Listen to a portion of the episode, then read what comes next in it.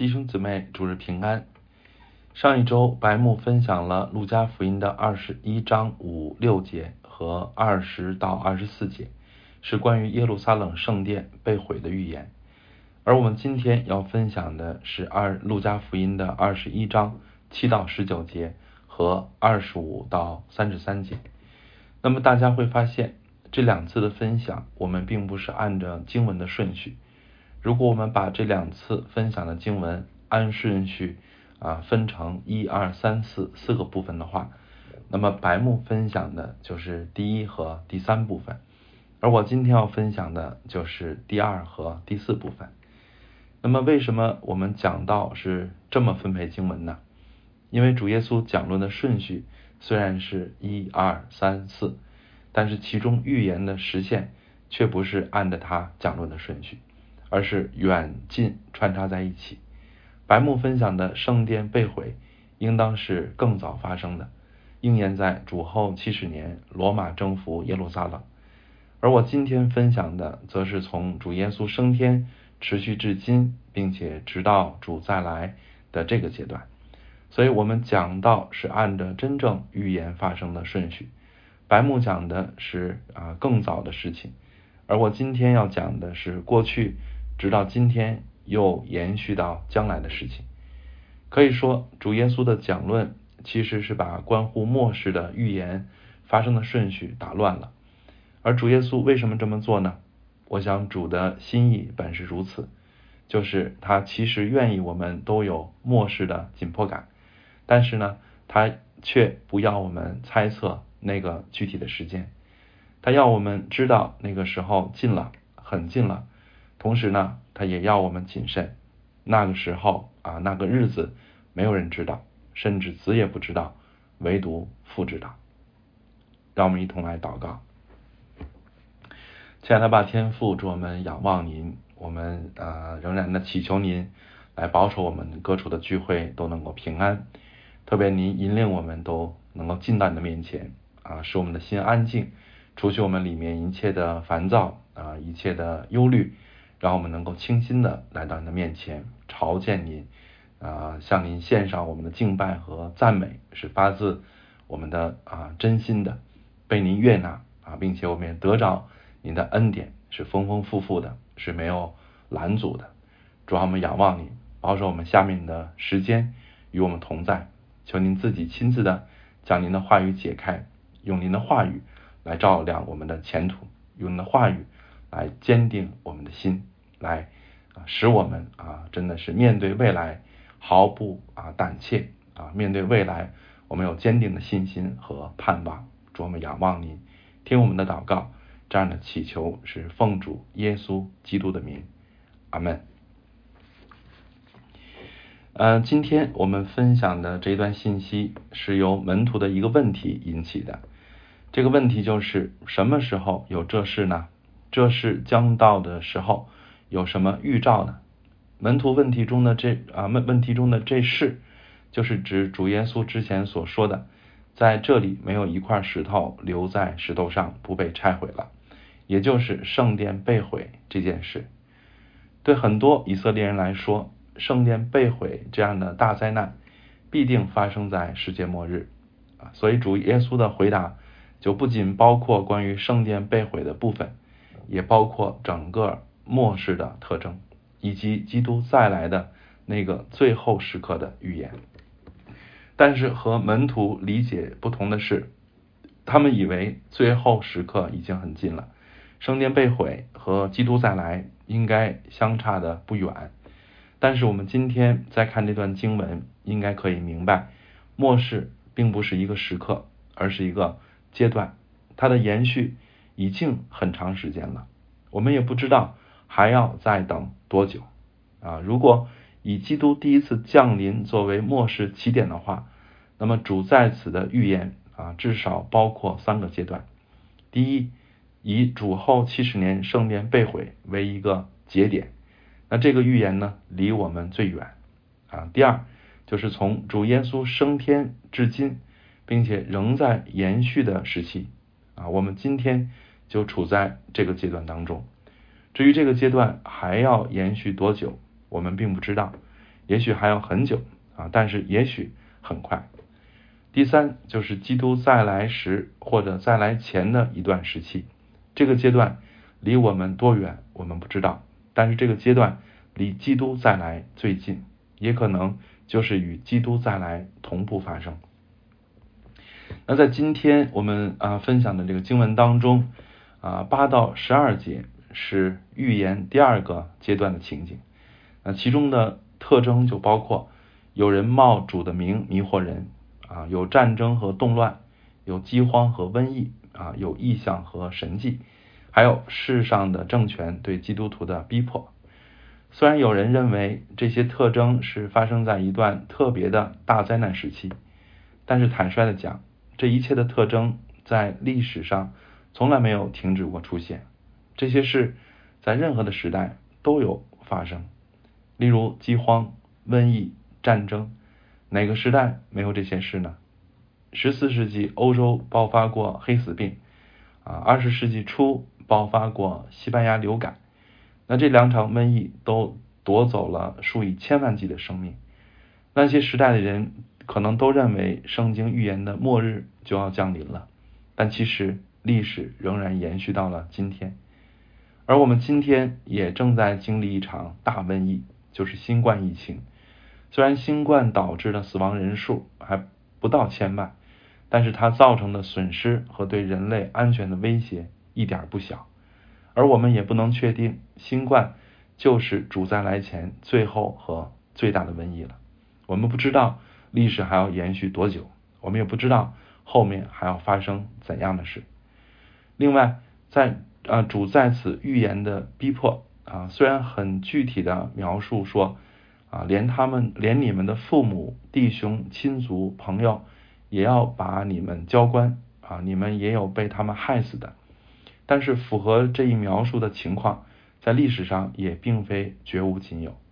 例如，日本严厉禁止基督教的时期，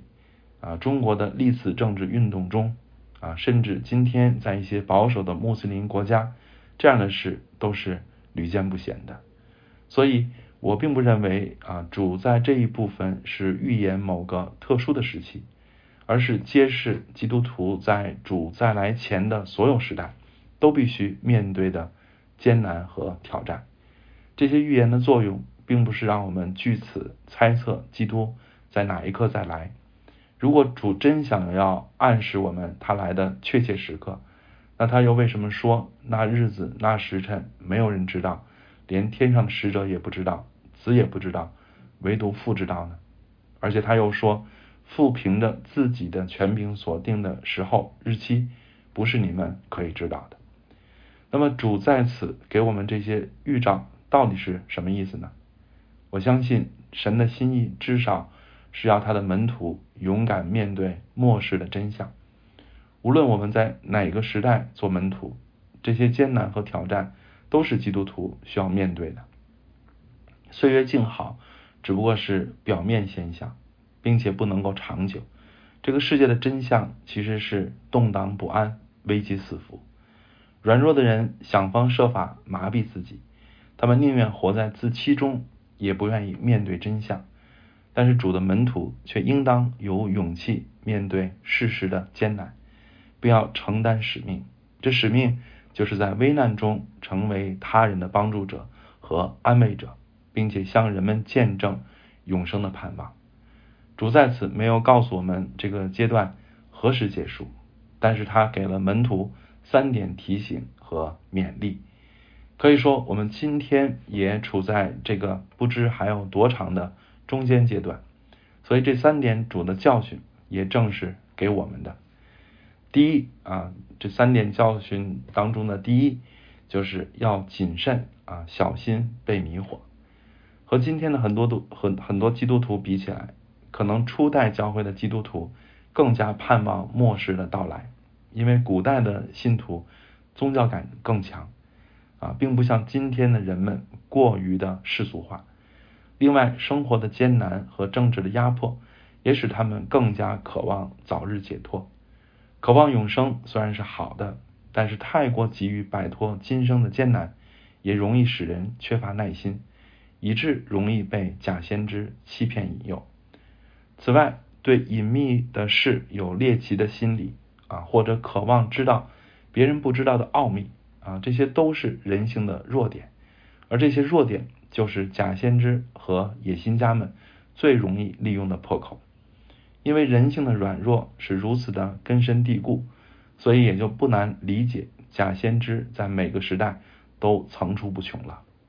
主耶稣深知道我们的弱点，所以他首先就提醒门徒：你们要谨慎，不要受迷惑，因为有啊，因为将来有好些人冒我的名来说我是基督，又说时候近了，你们不要跟从他们。今天关于预言的解读啊，也是五花八门，其中有不少是有明显的偏差，甚至是错谬的。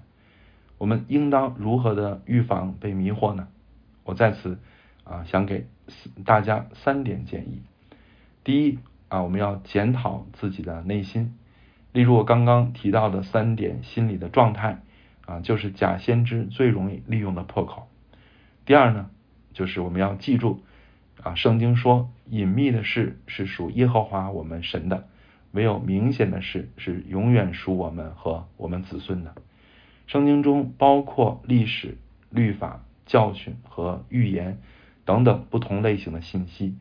其中历史、律法以及主耶稣和使徒们的教训是相对更清晰的信息，而预言啊，则是意义相对模糊和容易有争议的信息。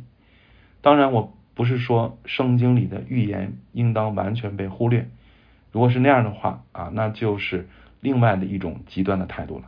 啊。但是我们确实应当注意啊，对于意义隐晦的经文，我们要谨慎考察各种不同的看法，不要轻易的下结论。更要注意，千万不要把我们信仰的核心观念建立在模糊的经文上。关于人的罪性。基督的身份和工作，以及复活的盼望，才代表基督教的本质。而对于那些预言的细节啊，或者这么看，或者那么看，并不影响我们信仰的本质。过度讨论，倒会破坏合一，也对真正的敬虔没有帮助。第三啊，我们务必要小心，专门在预言上下功夫和宣称自己是正解的那些教派。虽然末世论是我们信仰中必不可少的一部分，但是过分强调细节啊，尤其是专门以末世论的细节来吸引人，并且宣称自己的解释是唯一的真理啊，甚至故意用这些道理来分裂教会的。那么根据教会的历史，你基本可以肯定，这样的教派不是异端就是极端，大家应当躲避他们。主的第二点勉励是。啊，应许与我们同在啊！虽然我们会遇到危机，但是主说：“你们当立定心意，不要预先思想怎么啊怎样分诉，因为我必赐你们口才智慧，是一切敌是你们一切敌人所敌不住、搏不倒的。”这句话不仅是指我们在君王面前受审的情况，而是以此为例，表明在一切的危机中，主都必会与我们同在。帮助我们，并使我们得胜。所以，对基督徒来说，艰难和挑战虽然难免，但是我们应当放心，因为我们并不是只能够靠自己来面对危局，而是有主与我们同行，有主与我们同工。所以，我们基督徒在这个危机四伏的世界中，最重要的就是立定心意，就是立定相信主、依靠主的心意。这个觉悟。比什么都重要，甚至我们智慧不足、能力不足、准备不足，都不是至关重要的。而唯有我们知道依靠主，相信他的同在，才是最重要的。此外，主在十八节应许说：“你们连一根头发也必不损坏。”但是十六节又说：“你们也有被他们害死的。”这两种经文看似矛盾啊，其实不然。如果你认为自己必须活着啊，必须长寿，必须到自己认为合适的时候才能死，那么这两节经文你就理解不了了啊，或者你会抱怨上帝失信失信于你。但是如果你承认自己的生命属于主，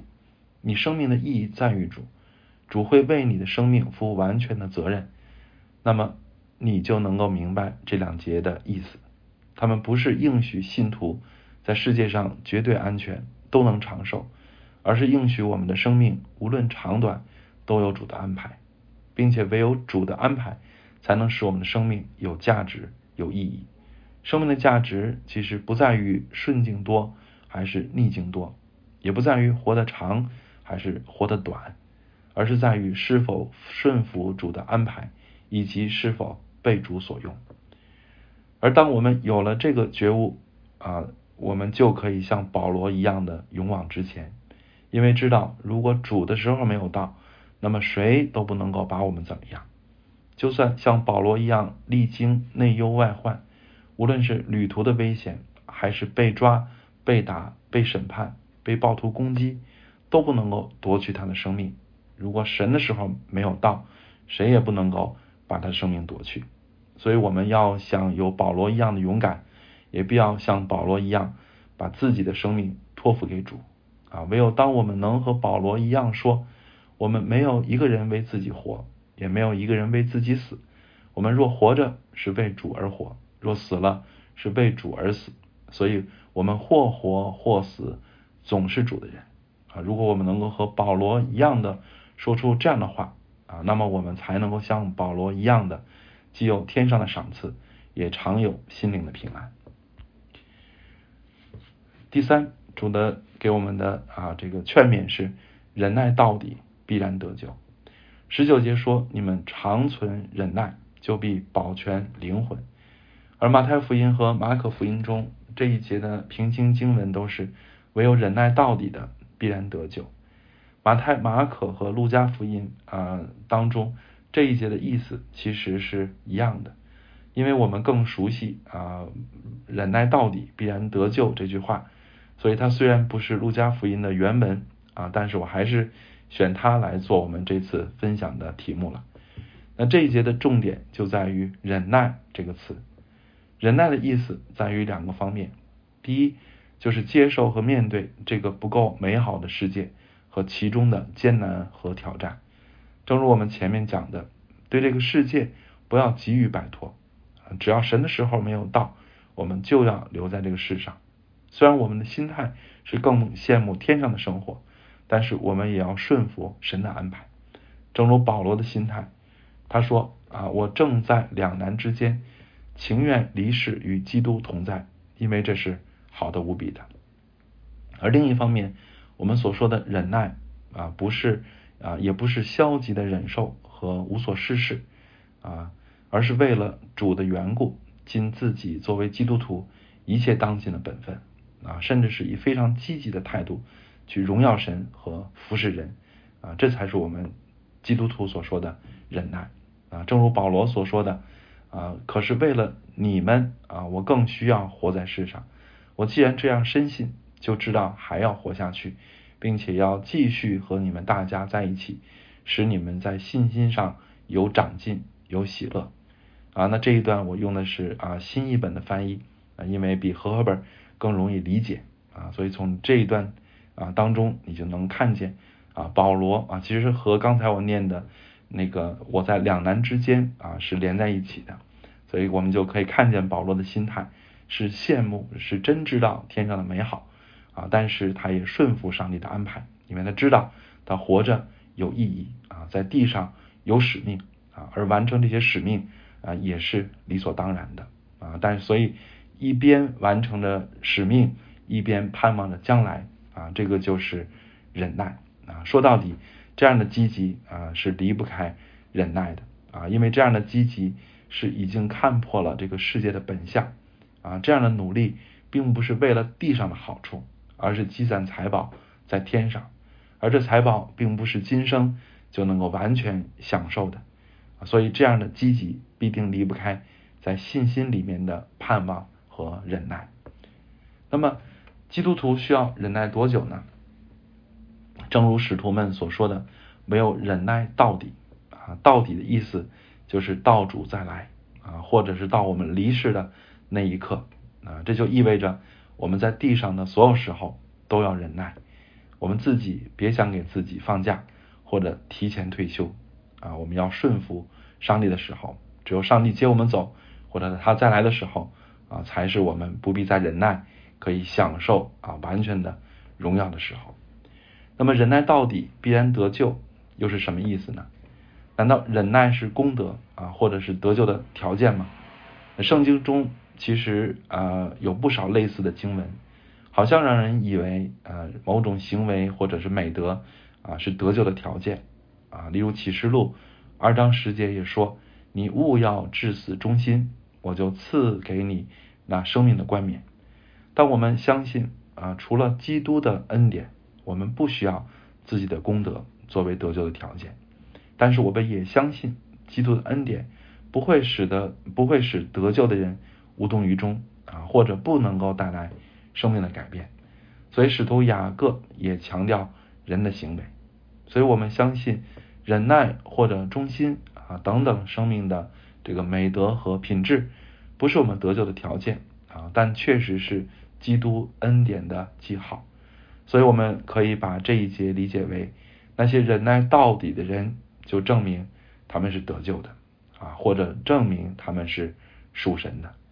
所以，亲爱的弟兄姊妹，当我们强调因信称义的时候，也不要忘记，真正的信心并不只是嘴上说说，而是必定带来生命的更新。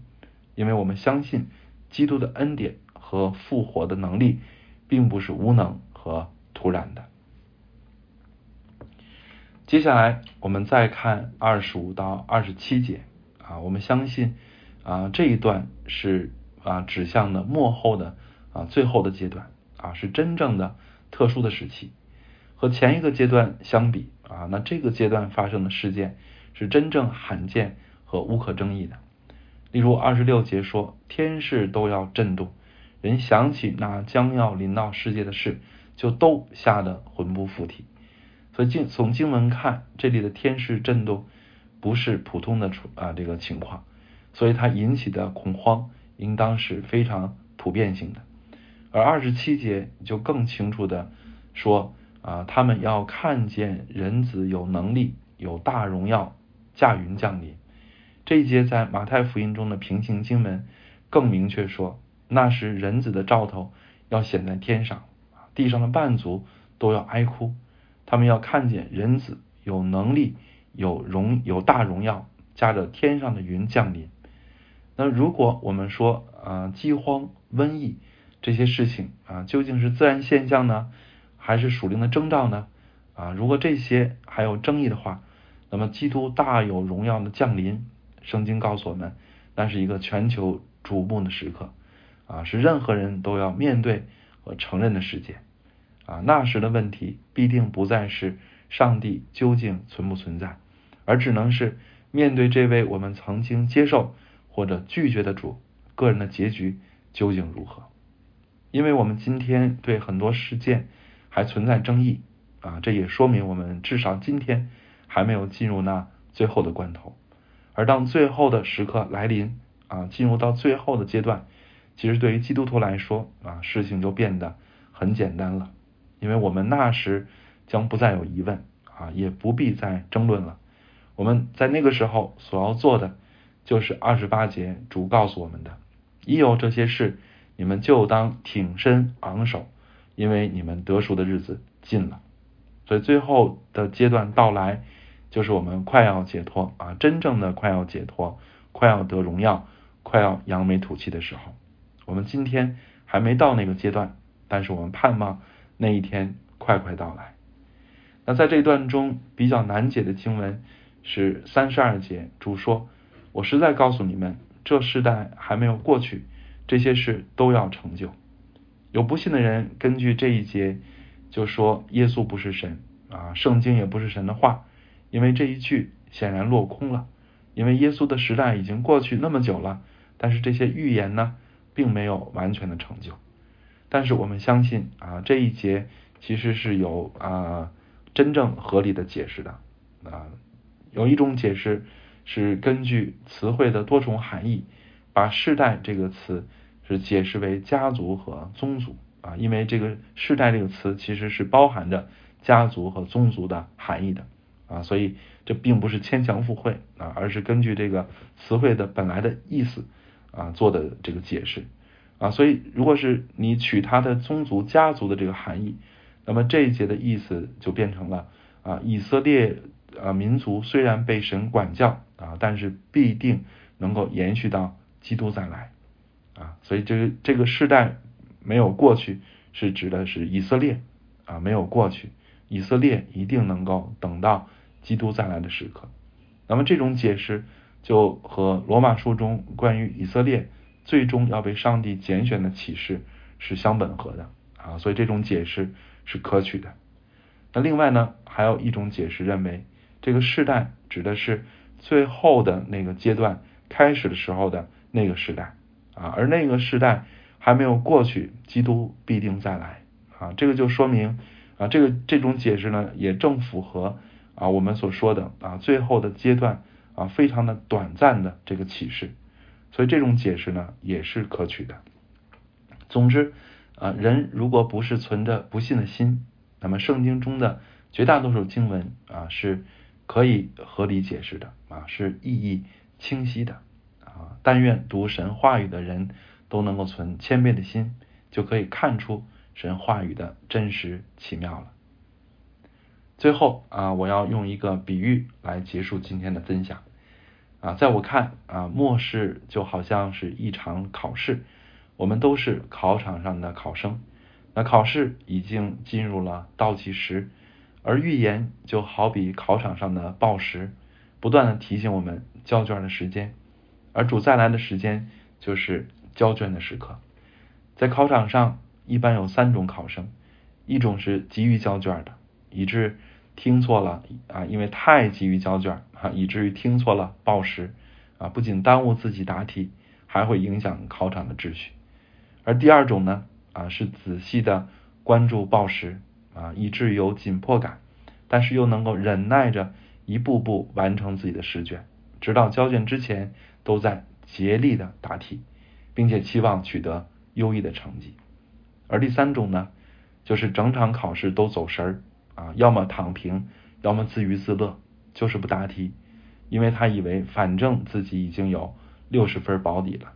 他们并不羡慕好成绩啊，只想能够及格就可以了。